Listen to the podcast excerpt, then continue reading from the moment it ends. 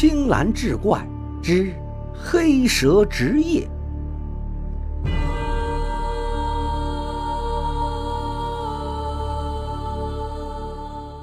话说天宝年间，杨浦与几个人到山里面开采木材，遇到大雪，几个人就睡在一个巨大的空心木头之中。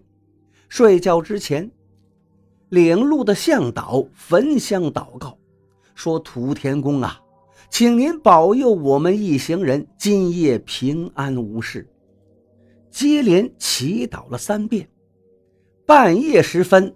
雪更大了，忽然听到有人呼唤张李的名字。大树的另一头有个人应答：“需守到天明。如果我离开了，黑狗子怕是会伤人呐。”那边道：“雪天寒冷，喝几杯酒暖暖，岂不更好？”另一边则回应：“虽然天寒地冻。”可是已经答应别人的祈祷，不能离开，还是要谨防黑狗子。于是就再也没有声响了。第二天，当人们醒来收拾行装，突然在睡觉的毡子下面发现了一条三尺多长的黑蛇，一动不动地僵卧在那里。